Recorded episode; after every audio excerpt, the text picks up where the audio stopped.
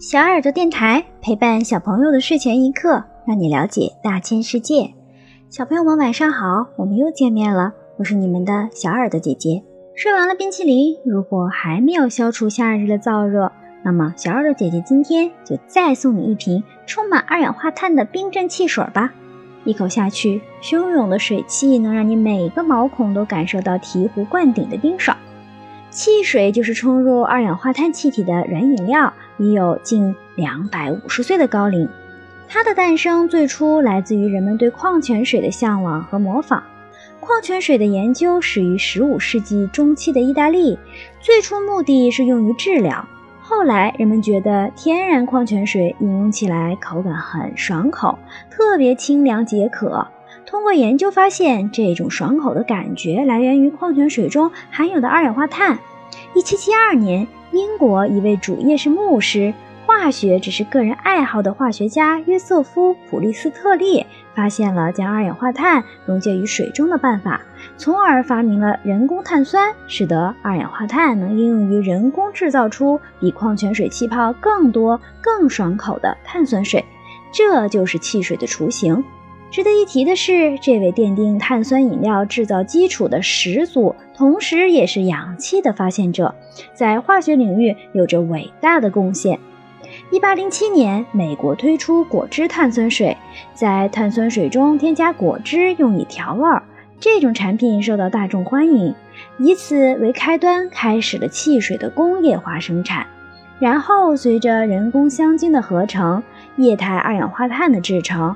软木塞和皇冠盖儿的发明等，使碳酸饮料很快发展到全世界。对于我国人民来说，和汽水的第一次相遇并不美好，它是伴随着近代帝国主义列强入侵我国的枪炮声一并进入的。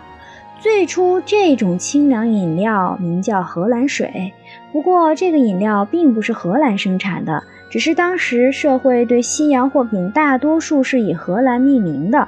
故言称荷兰水。荷兰水因为带着洋货的光环，味道也远比国人常喝的大碗茶新奇得多，所以一时间在达官显贵中风靡。据说慈禧太后也是荷兰水的忠实粉丝，之后才逐渐在民间流行。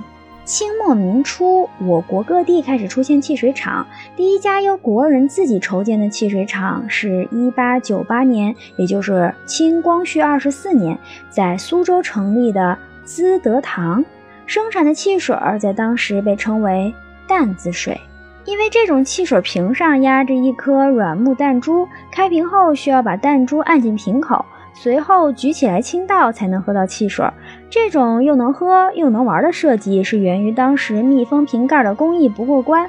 为防止开瓶后二氧化碳溢出导致汽水口感损失，才设置了这个弹珠。如果汽水没喝完，放正后弹珠就会浮起堵住瓶口。这种汽水之后被传到日本。现在，日本一些公司生产售卖的波子汽水仍然保持着这样的设计。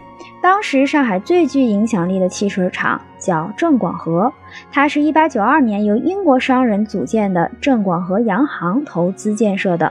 广州的第一家汽水厂是英商屈臣氏药房办的。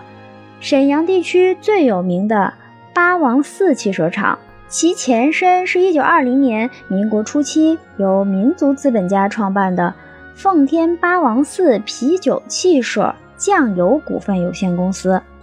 好了，小朋友们，这一期电台节目就结束了。明天我们再跟大家盘点一下我国自产的那些汽水。如果小朋友们想要了解大千世界更多知识，可以请爸爸妈妈关注我们的微信公众号“小耳朵听大世界”。也可以上喜马拉雅、荔枝和蜻蜓去收听我们的节目。